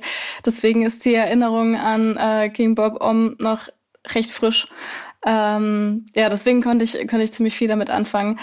Äh, und ich musste tatsächlich auch natürlich als allererstes an, an, an Bomberman denken, an den Song. Wobei ich habe mir den dann auch direkt nochmal angehört und ich finde, Bomberman hatte ja trotzdem noch mal eine sehr melancholische, ähm, sehr melancholischen Aspekt noch mal drin und finde ich noch mal einen ganz anderen Tiefgang als der jetzt. Ich finde, der ist halt einfach stark gerappt und es gibt einfach sehr viele lustige Vergleiche und passende Vergleiche wieder und ähm, hat mir auf jeden Fall sehr Spaß gemacht zuzuhören dadurch.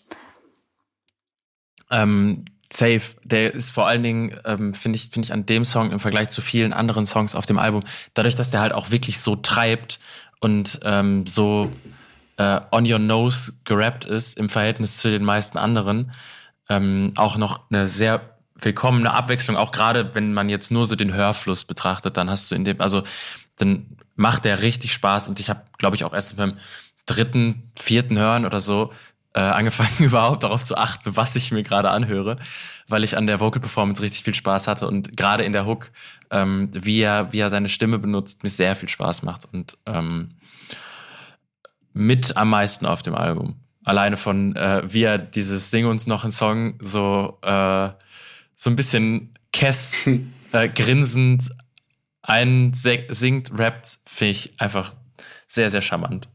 Das macht mir, macht mir sehr viel Spaß ich muss sagen, ich weiß nicht, ob es auf, wie, wie das in einem, weiß nicht, in ein paar Monaten ist, ob es dann noch mein Fave ist. Ich könnte mir vorstellen, dass der für mich ähm, jetzt nicht so der Dauerrenner wird.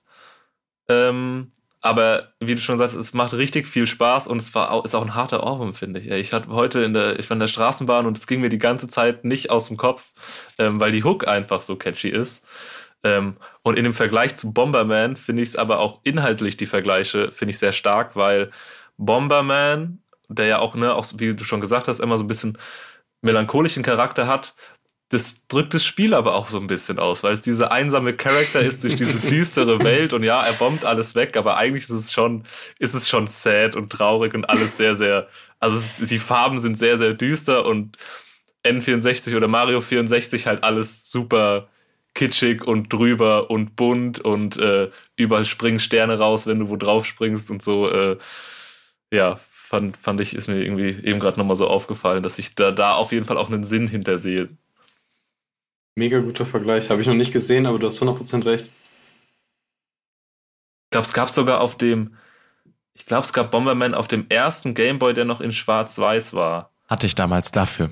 Ich habe ja? äh, die, also ich habe diesen diesen Gameboy mal äh, so von äh, der Tochter von unserem Nachbarn damals übernommen, als sie sich einen neuen gekauft hat. Habe ich den bekommen und ähm, das Spiel war dabei, also Bomberman war auch dabei.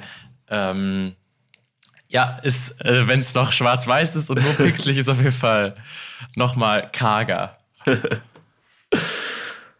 ja, wollen wir zu Udonien übergehen? Gehen wir zu yes, Udonien please. über. Backspin.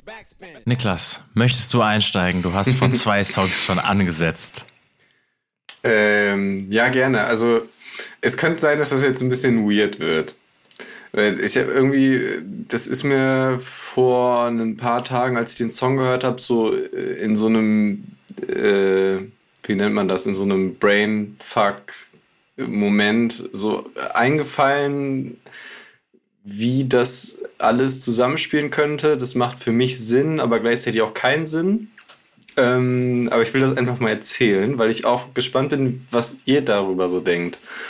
Ähm, äh, ich finde irgendwie den, diesen Song, das ist so, also der, das, das erschließt sich für mich nicht so hundertprozentig.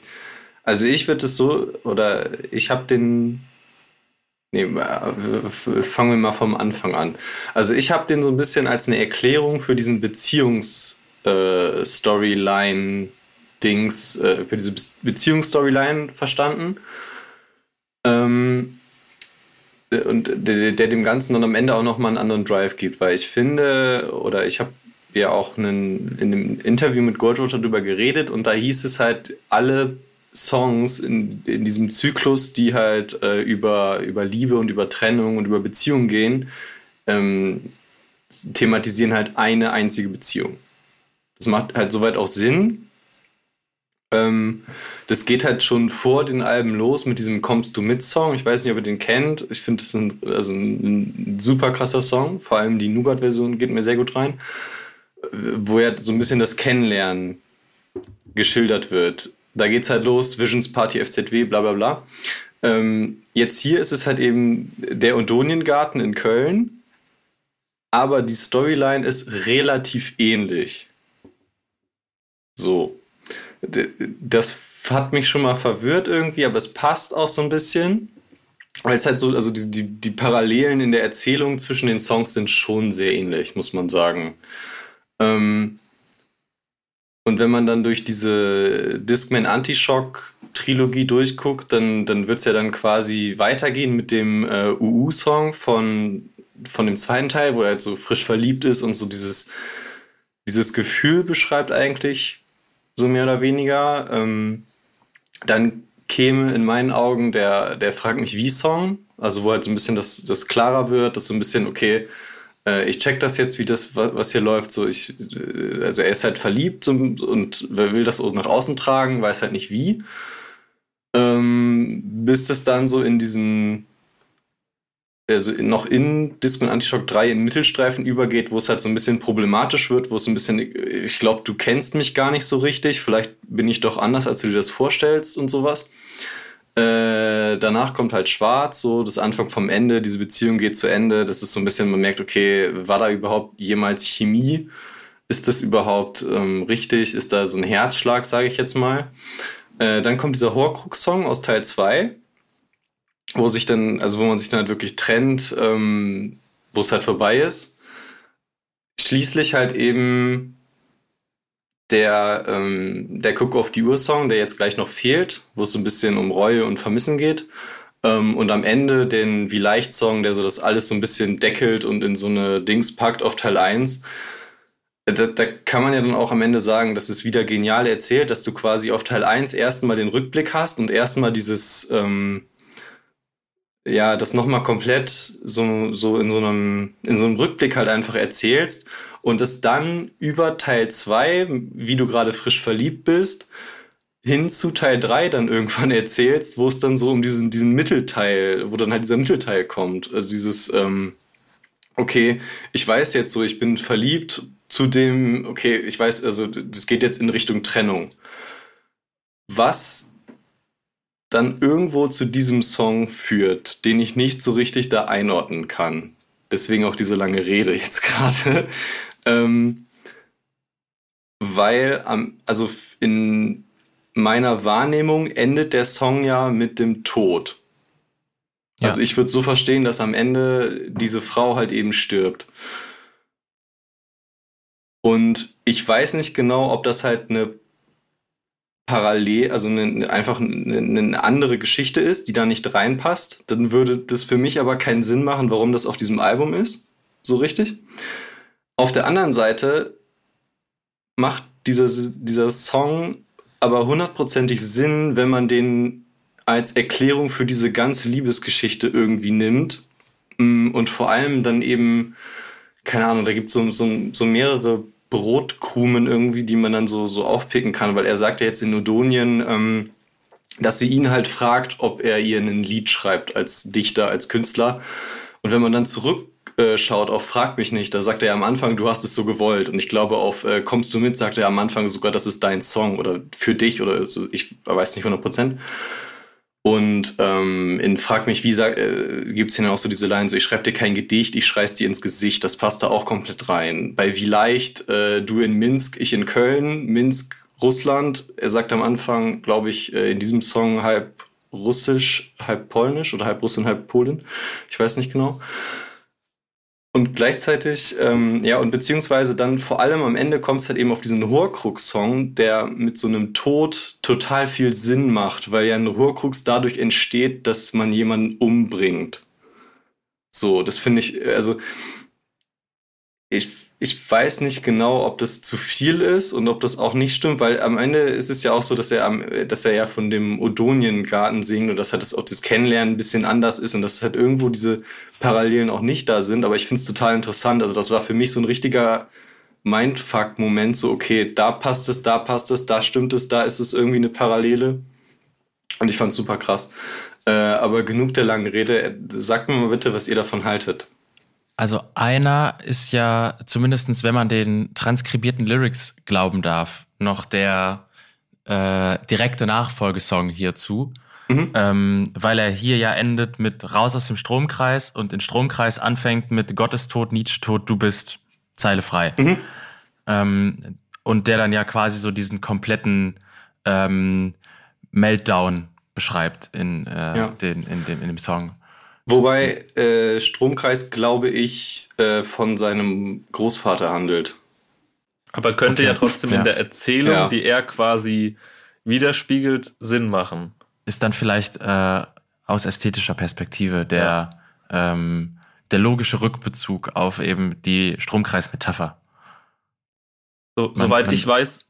Wir kommen richtig in den Deutschunterricht jetzt.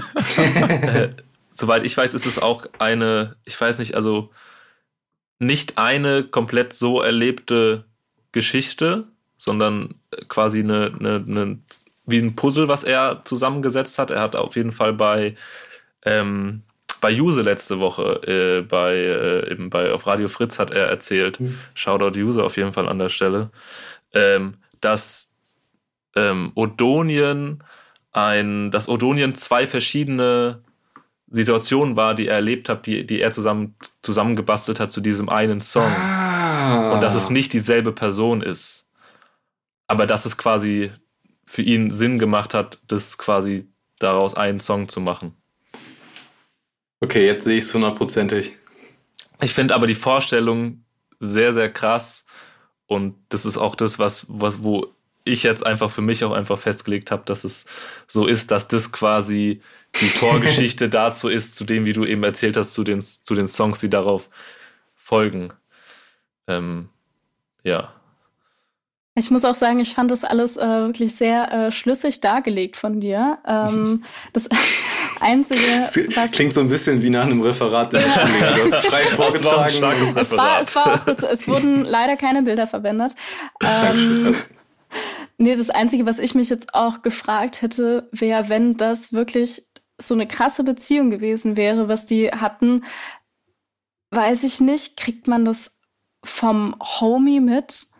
dass sich diese Person umgebracht hat. Also ich, also keine Ahnung, das war, also für mich hat es in meinem Kopf mehr Sinn ergeben, wenn das wirklich mehr so eine Wochenendsliebe ähm, war, die halt sehr beeindruckend ist oder keine Ahnung, ähm, einen sehr mitnimmt, aber halt einfach nicht mehr, weil ich glaube, keine Ahnung, sonst ähm, weiß ich nicht. Ja. Denke ich, findet man das irgendwie anders raus. Genau, genau, das sind halt so ein bisschen so die Punkte, wo ich so denke, okay, das passt irgendwie nicht so ganz, aber ja. auf der anderen Seite passt es halt doch halt sehr doll. Also ich habe so ein bisschen das Gefühl, dass das auch so halb versteckt wird mit Absicht. Mhm. Und wenn du jetzt, also Simon, du hast ja gerade gesagt, dass das halt so zwei verschiedene Stories sind und das, also da könnte der, also da könnte das genau Sinn machen dann. So. Ich, ich dachte ja, ähm, als ich den Song gehört habe, dass es ähm, innerhalb dieser Story spielt. Ähm, aber, und das war so meine, meine erste Vermutung, die ich hatte, dass es quasi ist, nachdem sie sich getrennt hat, haben und es halt eine, eine, eine Eintagsliebe war. Ja. Ähm, und quasi genau nach diesem Trennungsstück, wo halt dieser, diese Verzweiflungsphase, dann gibt es auch diese Phase, wo er wieder zurückblickt und dass das irgendwann dazwischen stattgefunden hat aber natürlich halt einen extrem starken Impact hinterlassen hat, wenn diese Person sich daraufhin umgebracht hat. Äh, ich muss auch einmal sagen, mich hat der Song, also vor allem das Ende, ähm, ich weiß nicht, ob ihr Mackes-Fans seid oder irgendwie yes. was. Äh, mich hat es sehr an den Song Kreuz vom Tilt-Album erinnert, tatsächlich, weil da äh, geht es ja auch darum, dass ähm, sie eben stirbt und Mackes sagt das ja aber auch nicht, äh, sagt ja nur äh, an dem Tag, an dem sie und dann kommt nämlich auch so ein krasses Gitarren ähm, Ding rein und ich muss da sehr sehr dran denken äh, bei dem Song tatsächlich. Das hat mich sehr dran erinnert. Ich finde den auch, äh, also ich glaube, ich mein für mich der der krasseste Song von dem Album. Ähm, ja. Ich fand den musikalisch auch wieder heftig. Also ne, diese Erzählung haben wir jetzt schon, also die Lyrics sind, sind heftig und dazu noch dieses, dieses musikalische am Anfang sehr relativ minimalistische, diese, die Gitarre kommt rein und setzt so Akzente, die sehr geil sind, auch fast keine Drums und dann einfach stark ohne Hook, wie sich der Song nach und nach aufbaut und am Ende in diesem, diesem Drop endet, diese, dieser, dieser emotionale Tiefpunkt quasi einfach super, super krasser Song. Also ähm, bin ich am Anfang echt nicht drauf, drauf klargekommen. Ja. Ja, safe. Ähm, bin auf jeden Fall auch ein Sucker für so ähm, sehr nach äh, hinten hin aufgehende äh, Instrumental-Songs und so. Ähm, mag das sehr gerne. Deshalb krasser Song. Ähm, so was den Impact angeht, von dem, wie er geschrieben ist, äh, finde ich sogar auch der äh, so herausstechendste auf der Platte. Einfach dadurch, dass er so ähm, anders und abweichend von irgendwie klassischer Songstruktur geschrieben ist und trotzdem sehr gut funktioniert und sehr stringent auch funktioniert äh, und sich jetzt halt nicht so sehr verläuft dabei, was er erzählen will.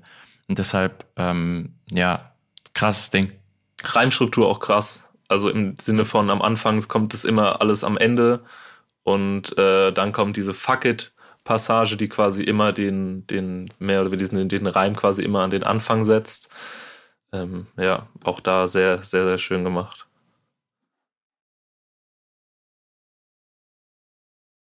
Alright. Ähm, ich glaube, wir haben alles zu Udonien gesagt und gehen jetzt zum Outro. Guck auf die Uhr. Ist am Freitag auch mit Video veröffentlicht worden und Lugatti ist als Feature drauf. Damit haben wir das Duo auch wieder komplett auf dem Album. Ähm, hören wir uns das nochmal an und dann gehen wir auch in ein Fazit zur Platte und vielleicht sogar auch so ein bisschen zur Trilogie. Ich glaube, das lässt sich nicht vermeiden äh, bei dem Gespräch, das wir hier gerade schon geführt haben. Aber mal schauen, wo das gleich so hinführt. Worum es in Guck auf die Uhr geht, das hat uns Niklas ja gerade eben schon in ähm, seinem Kurzreferat erzählt. Ähm, deswegen, also was, um da mal einzusteigen, was mich tatsächlich am meisten gecatcht hat an dem Song, ist das Outro ähm, und wie ähm, Gold Roger seine Stimme einsetzt, was mir sehr, sehr gut gefällt, äh, beziehungsweise auch wie die Stimme verfremdet wird, nachdem er sie einsetzt. Also das ähm, catcht mich sehr und das funktioniert gerade deshalb auch als Outro-Song für das Album für mich richtig gut. Hatten wir generell hier, glaube ich, auch mehr als auf vorigen Teilen, ähm, was so die Stimmperformance, die unterschiedliche von Gold Roger angeht. Wenn ich jetzt mal, was war das Rennen los? Nee, frag mich wie, ist er, glaube ich, macht er auch, glaube ich, die Hook, oder? Mit so ein bisschen höherer Stimme. Bei, bin mir nicht mehr sicher, King Bombom oder Odonien am Ende ist sie ja nochmal nach unten gepitcht und dann aber gedoppelt am, am Ende ähm, auf jeden Fall äh, schön, die, die, diese, diese ja, schon kreativen Ansätze. Ja. Funktioniert das Feature für euch auch? Wollte ich gerade sagen, ich fand tatsächlich ein bisschen, ich weiß nicht, ich hätte es nicht gebraucht. Also es war auch überhaupt gar nicht schlecht oder so, ähm, gar nicht, aber ah, mich hat das irgendwie rausgeholt. Aber ich glaube auch einfach, weil ich Lugatis Stimme nicht so gern mag ähm, deswegen, ja, weiß ich nicht. Habe ich da jetzt gar nicht so drauf gebraucht. Ähm, Fand es aber trotzdem einen guten Track. Also der hat mich trotzdem mehr irgendwie, der hat mehr mit mir gemacht auf jeden Fall als zum Beispiel Renn los. Also ähm, ich fand ihn einfach inhaltlich und ja auch soundtechnisch. Also ich bin voll bei dir mit dem mit dem Outro. Äh, fand ich den sehr gut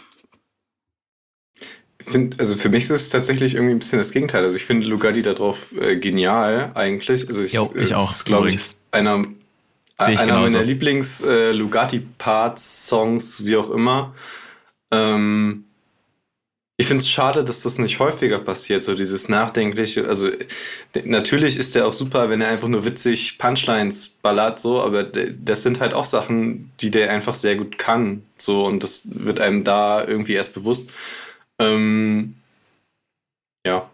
Voll, dieses, Voll. dieses melancholische Liebeskummer, äh, ich betäub mich jetzt, kann der super stark. Also auch jetzt, weiß ich, so ein Song wie ähm, Korn mit Nix fällt mir da zum Beispiel ein, ähm, wo der einfach sehr, sehr stark drauf ist. Äh, ich habe mir eben das erste Mal das Video angeguckt dazu. Ähm, und habe mich erst ein bisschen, fand ich sehr äh, verwundert, weil es sehr atypisch ist für die Discman Anti-Shock-Reihe, wo wir auch sehr viel diese Videospiel-Anime-Charakteristik da drin hatten. Ähm, und hier ist es mehr so dieses Performance-mäßige, was man von, von Lugatti 9 Videos auch kennt. Trotzdem hat es irgendwie ähm, eine, eine, eine klare Storyline.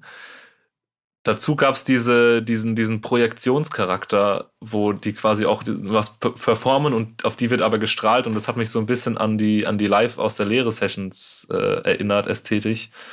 Ähm, und fand ich jetzt äh, gerade eine, eine relativ schöne Symbiose aus diesen, diesen zwei Welten, dieses äh, bisschen eben live aus der Lehre, irgendwo in den Sternen träumerische äh, und dieses Performance-mäßige. Ähm, mir ist in dem Zusammenhang auch aufgefallen, dass ich vorhin die Videos verwechselt habe von äh, Wie leicht und von Kommst du mit. Äh, ja, wollte ich nur nochmal anmerken. ich glaube, wir sind an dem Punkt angekommen, an dem wir Fazit ziehen. Ähm, ich denke mal, es hat wenig Sinn, jetzt alle drei Alben einzeln zu besprechen. Aber ähm, wir können, also haben wir ja jetzt auch in der Podcast-Folge nicht gemacht, das wäre ja dann äh, alles in allem zu viel des Guten. Aber ähm, vielleicht dann da als ähm, Fazitfrage, bringt das Ganze, das, was vor zwei Jahren losgetreten wurde, zu einem ähm, schlüssigen und zufriedenstellenden Abschluss für euch? Ich würde mal sagen, jein. Also dadurch, dass es jetzt so weit über so eine große Zeitspanne verteilt war und es so viele, wie so kleine Kapitel in Storylines gibt, habe ich zumindest aktuell, weil ich mich jetzt auch auch nur mit dem letzten Teil wirklich nochmal intensiv befasst habe, gar nicht so den Überblick darüber und gar nicht so diesen, diesen Abschlussgedanke, der vielleicht auch daher kommt, dass die ja, ähm, dass wir auch keine Chronologie hatten in den Teilen. Wir haben mal einen Anfang, mal ein Ende, mal einen Mittelteil. Ähm, ich bin einfach froh, dass dieser dritte Teil da ist und äh, dass man wieder ein bisschen äh, Gold Roger Mucke hat. Und habe das zumindest für mich so noch gar nicht wirklich geistig so richtig abgeschlossen. Vielleicht muss ich da jetzt auch mich wieder ein bisschen mehr reindicken in diese ganzen, in diese ganzen kleinen Storylines. Aber ich finde es schön, dass dieses Projekt jetzt mit dem dritten Teil ein Ende geführt hat. Ich muss sagen, ich würde da in Teilen dagegenhalten. Ähm, ich finde, ich bin nicht 100% so, ich, ja, zufrieden ist ja, also ob ich damit jetzt zufrieden oder nicht, interessiert ja wahrscheinlich, also zumindest Gold Roger jetzt wohl nicht. Ähm, aber ich, also für mich hat es dieser Odonien-Song am Ende gebracht. Das war so mein, ähm, also was ich ja eben schon erzählt habe, so mein Mindfuck-Moment, wo ich so auf einmal irgendwie innerhalb von Sekunden so äh, diese ganze, diese ganze Story, diese ganze Serie nochmal einmal in einem anderen Licht gesehen habe. Das wurde nochmal so ein bisschen in eine andere in, an, in eine andere ähm, Perspektive oder in eine andere Ausgangslage gerückt so und äh, auch durch diese Parallele zu kommst du mit, das wäre so ein bisschen äh, also als so Prequel zu der Discman Antishock-Reihe. Ich weiß nicht, ob das so zu verstehen ist, aber ich sehe das jetzt mittlerweile so. Ähm, und das hat das für mich so richtig krass abgeschlossen, weil da, äh, äh da war, war, da drin wurden für mich so alle offenen Fragen beantwortet. Ob das am Ende so ist, wie ich mir das jetzt vorstelle, wahrscheinlich ist es nicht so. Ähm, sei ja mal dahingestellt, aber ich finde trotzdem, dass das irgendwie eine Leistung ist, das zu können. Und witzigerweise, äh, als du es gerade gesagt hast, Emma, mit diesem Meckes-Vergleich, das war für mich dieses Jahr mit dem Meckes-Album ganz genauso. Ähm, dieses, dieser eine Mindfuck-Moment, wo du auf einmal checkst, wie das alles, wo das alles so äh, herkommt, was das alles, was da eigentlich alles hintersteckt. Und das hatte das, also für mich vor allem dieser Odonien-Song hat das einfach komplett.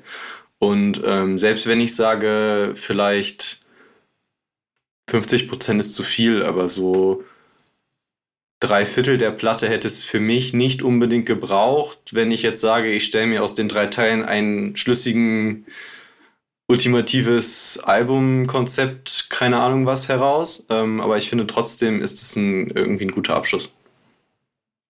Voll. Also ich fand jetzt auch tatsächlich den dritten Teil ähm, mit am besten, vielleicht auch, weil ich mich mit dem logischerweise jetzt am meisten beschäftigt habe.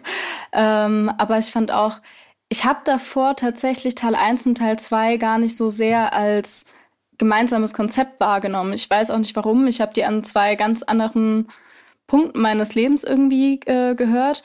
Deswegen, ähm, ja, fand ich, hat mich erst der dritte Teil jetzt überhaupt so dieses ganz große Konzept nochmal ähm, sehen lassen, weil da so viele Referenzen ja auch waren zum ersten, zum zweiten Teil und genauso viele Stories irgendwie trotzdem auch zu Ende erzählt wurden.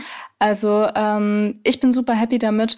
Und ich muss auch sagen, was mir, glaube ich, jetzt auch aufgefallen ist, also davor schon, ist tatsächlich, dass für mich auch zu diesem ganzen Konzept auch richtig krass dieser Dienst- und Schultersound gehört, finde ich. Also ich finde, der macht dieses ganze Projekt auch ähm, zu einem schlüssigen Konzept zusätzlich natürlich äh, und ja, lässt es einfach klingen, wie es, wie es klingt. Also ich finde, es gibt äh, keinen anderen, kein anderes Album, was irgendwie so klingt. Also ich finde, es ist einfach ein sehr krasses Alleinstellungsmerkmal, diese Kombination von Gold Roger und Dienst und Schulter. Ich finde, das funkt, funktioniert einfach sehr, sehr gut mit den dreien und ich hoffe, dass es auch in Zukunft so weiter bleibt. Ich hoffe generell, dass Gold Roger noch Musik macht. Der hat letztens irgendwie in seiner Story sowas gesagt von wegen, ja, er weiß nicht, ob danach überhaupt noch was kommt.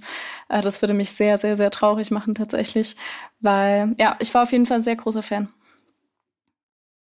Irgendwann wird es sicher weitergehen.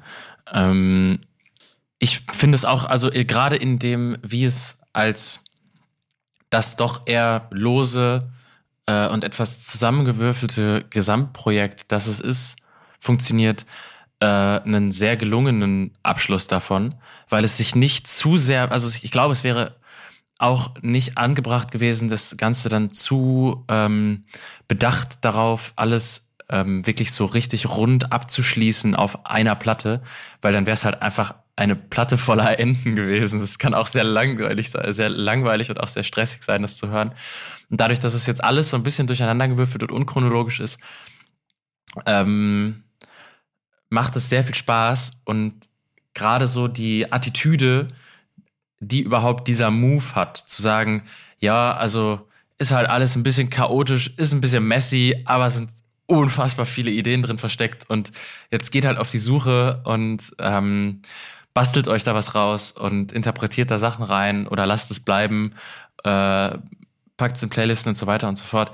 Das ist halt irgendwie so ähm, ein sehr lässiger Umgang mit der eigenen Verkopftheit, die auf den ähm, Releases davor manchmal auch ein bisschen oder auf der auf den Anspruch auf den Ansprüchen, die ein Gold Roger oder so die Musik, die das nach außen getragen hat, häufig hatte, ähm, schnell ein bisschen zu ähm, durchdacht und zu sehr darauf, wie man es konsumieren soll, bedacht war. Und das funktioniert da halt jetzt wirklich natürlich radikal entgegen davon, aber auf eine coole Art und Weise. Und es gehört auch wieder dann dazu, was ich ja auch im Intro schon meinte, dass es äh, finde ich sehr bewundernswert, wenn man sich in solche radikalen ähm, Konzepte auch begibt und halt so sagt, so, okay, ich mache jetzt dann nicht das ähm, ähm, die schlüssige chronologische Trilogie oder ähm, ein großes Album daraus, sondern ähm, man, man zerschießt es quasi absichtlich. Und das ähm, macht Was mir echt mir da Spaß. gerade einfällt, ähm, als du es gesagt hast, ähm, das Zerschneiden und äh, ansonsten wäre es ja auch langweilig gewesen. Mir ist gerade der Film nicht Inception. Oh Gott, fuck, jetzt streich, da, streich wieder alles aus dem Kopf, ähm, der auch so zerhackt ist. Ich war die ganze Zeit. Memento. Nee, Memento läuft Nein. rückwärts und vorwärts Oh gleichzeitig. Mann, jetzt kann ich das komplett rausstreichen. Gott, äh, mit dem Typ mit den langen Haaren und sie, die Koks zieht und dann. Ach, Pulp Fiction, Tarantino. Ja, danke. Pulp Fiction, oh Gott, ja. Äh, ja. ja, gut, streichen wir das raus. Ist mir gerade nur eingefallen, Pulp Fiction, selbes, ähm, selbes Ding. Sorry. Ja, so ein bisschen, so ein bisschen Episodenfilm-Charakter hat es. Fast so. Irgendwie hängt alles ein bisschen zusammen, aber auch nicht chronologisch und nicht zwangsläufig. Ähm, gefällt mir auch sehr gut. Ich glaube, wir sind uns da, also war im Vorhinein, glaube ich, relativ ein, eine, das ist relativ klar, dass wir hier keine, keinen Verriss dazwischen sitzen haben werden. Ähm, aber ja, wollt ihr noch einmal kurz Punkte hinterher schießen und dann verabschieden wir uns. Wer mag anfangen? Sonst setze ich jetzt einfach die 8 von 10 in den Raum und sage, ich bin echt glücklich mit dem Album und es macht mir sehr viel Spaß und ich bewundere diesen Äh, Typen sehr. Aber Nachfrage 8 von 10 für Album oder für Trilogie? Boah, ich gebe es fürs Album. Nicht für die gesamte Trilogie. Und für die Trilogie? Für, für das Album in der Trilogie. ja, aber also mich würde interessieren, was du für die gesamte Trilogie vergibst. Ähm, wahrscheinlich sogar noch einen mehr. Insgesamt. Neune. Weil ähm, in dem, was es in Deutschland macht, absolut einzigartig ist. Und das schaffen sehr, sehr wenige Leute.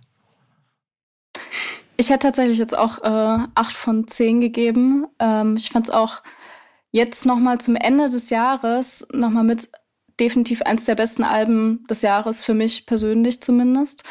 Ähm, ja, genau. Und Trilogie bin ich mir nicht sicher. Da würde ich irgendwie ungern Punkte verteilen. Ich finde das ganz, ganz schwierig, irgendwie so da Punkte zu vergeben. Äh, ich schließe mich da euch an. Für mich ist es eine 8 von 10. Ähm, will dazu sagen, ich ahne äh, 100% was, was Niklas gesagt hat, ist, ey, Gold Roger, das, das als Konzeptalbum ohne Witz, krass das Album der Dekade. Ähm, für mich ist es irgendwie, ich schaff's nicht, mich davon los. Für mich sind es drei Mixtapes, die ich unterschied und, also unterschiedlich voneinander betrachte, wo einfach auf jedem Album unfassbar heftige Songs drauf sind. Also ich finde halt, Lip Gallagher ist ein heftiger Song, Horcrux, Stromkreis. Also ich, die Liste ist, ist lang, was da alles für krasse Songs drauf sind. Und ähm, auch wenn nicht alle ganz meins sind und zumindest auch so als Single betrachtet, mich nicht alle gecatcht haben, ähm, ist und bleibt für mich auf jeden Fall Gold Roger und Diensten Schulter eins der, der krassesten Rapper, Gruppen, Bands, wie auch immer man es betrachtet, die zusammen alle Deutschlands. Und das finde ich, das ist, die liefern seit Jahren permanent, konsequent ab mit einem eigenen Sound, einem Sound, der sich immer weiter ein bisschen verbessert. Und ähm, das finde ich macht die zu einem, einem der spannendsten Artists im Deutschrap-Game. Für mich persönlich. Ja, 100 Prozent. Also ich muss sagen, bei, dem, äh, bei, dem, bei der Albumwertung würde ich mich, glaube ich, anschließen. 8 von 10 äh, passt für den Teil 3. Ähm, ich glaube, für diese alle drei Teile und dann für die Version, die ich mir in einem Monat oder so, wenn ich den dritten Teil genug gehört habe, zusammenstelle, würde ich eine 10 von 10 geben am Ende, weil ich finde, das ist wirklich ein Level, was ganz, ganz, ganz wenige Künstler in Deutschland erreichen so, und äh, ich, ich freue mich einfach sehr, oder ich würde mich sehr freuen, wenn tatsächlich dieser Director's Cut kommt, wenn Gold Roger das nochmal selber macht, auch um das so ein bisschen mit meinem eigenen abzugleichen, aber auch einfach um irgendwie ja, zu sehen, wie das dann äh, in, in dieser Version funktioniert, weil ich glaube, das könnte richtig, richtig krass gut funktionieren. Ähm, und so, keine Ahnung, was ich halt so oder was mich daran so extrem fasziniert, für mich gibt es so Musik, die ich interessant und gut finde, in so zwei Kategorien. Auf der einen Seite das, was ich irgendwie erklären kann, wo ich für mich erklären kann, okay, da finde ich, das finde ich am Inhalt gut, das kann ich nachvollziehen, da finde ich das am äh, an dem, äh, an dem musikalischen, keine Ahnung, Grundbaustein, an der, Musika äh, an der Musik einfach gut. Und dann gibt es so Sachen, das kann ich nicht erklären, warum ich das gut finde. Ich finde es einfach genial. Also das höre ich und das ist, äh, das löst richtig viel in mir aus. So. Und Gold Roger ist einer der, der sehr, sehr, sehr wenigen Künstler, die für mich beides treffen. Wo es sowohl einfach was krasses, also was richtig, richtig krasses in mir auslöst, ohne dass ich das erklären könnte auf einer rationalen Ebene, warum das so ist. Und gleichzeitig gibt es, äh, wie das eben halt, wie ich das eben in diesem Odonien-Monolog da erzählt habe, so so viele Querreferenzen zwischendrin und so viele Sachen, wo ich für mich dann auch erklären kann, okay, das ist genial geschrieben, das ist genial gemacht, das ist einfach äh, krasse Musik so. Und deswegen ist es für mich äh, ja immer, immer ein Highlight, wenn Gold Roger released. Und es ist auf Dauer interessant, ne? es ist auf Dauer ja. genial, es macht auf Dauer Spaß, ähm, sich da reinzufühlen, Sachen ja. zu entdecken oder die halt einfach nur zu fühlen. 100 Prozent, auch wenn, wenn du einfach nach so zwei Jahren, in denen man sich mit dieser Trilogie befasst, diesen Odo, also Punkt hat mit Odonien, wo man dann auf einmal so äh, fünf Songs direkt im Kopf hat, so, ah ja, das passt da rein, das geht da, das geht da, das geht da und das ist so, da ist der Querfer, da, da, da. Das ist so heftig und das ja, schaffen einfach wenige. Deswegen riesen Shoutout, God Roger. Und hoffentlich spannend, wie er, was er alles auf Tour uns kredenzt, nachdem er jetzt quasi zwei Alben, drei Mixtapes an, an Songs hat und ähm, äh, ja, was er uns vorsetzt. Wenn sie denn, und wir drücken alle die Daumen, hoffentlich stattfindet. Schöne Schlussworte. Ähm, in diesem Sinne bedanke ich mich für eure Zeit, bedanke mich bei allen, die bis hierhin zugehört haben. Ähm, Shoutout Goldroger für die sehr gute Musik. Und wir hören uns dann in ähm, drei bis vier Wochen wieder in diesem Format. Ähm, bis dahin, Tschüss. Tschüss. Tschüssi. Frag mal die Kritiker mit Hornbrillen. Selbst die kennen mehr von Tripers, von Bob Journalisten sind sauer, denn ich mach Hip-Hopper-Sound. Kritiker-Liebling, Kontostand niedrig. Ich hab Dank, alle meine Kritiker genug Dampf unter meine Mentoren. Bitte widmet mir ein Distrack, Bitches. Weil immer Promo und Kritik steckt. Ich gebe keinen Fick auf gute Plattenkritik. Aus den Luftschlössern schießen Straßenweb-Apologeten als Hip-Hop-Journalisten. Soziologische Befunde auf Backspin.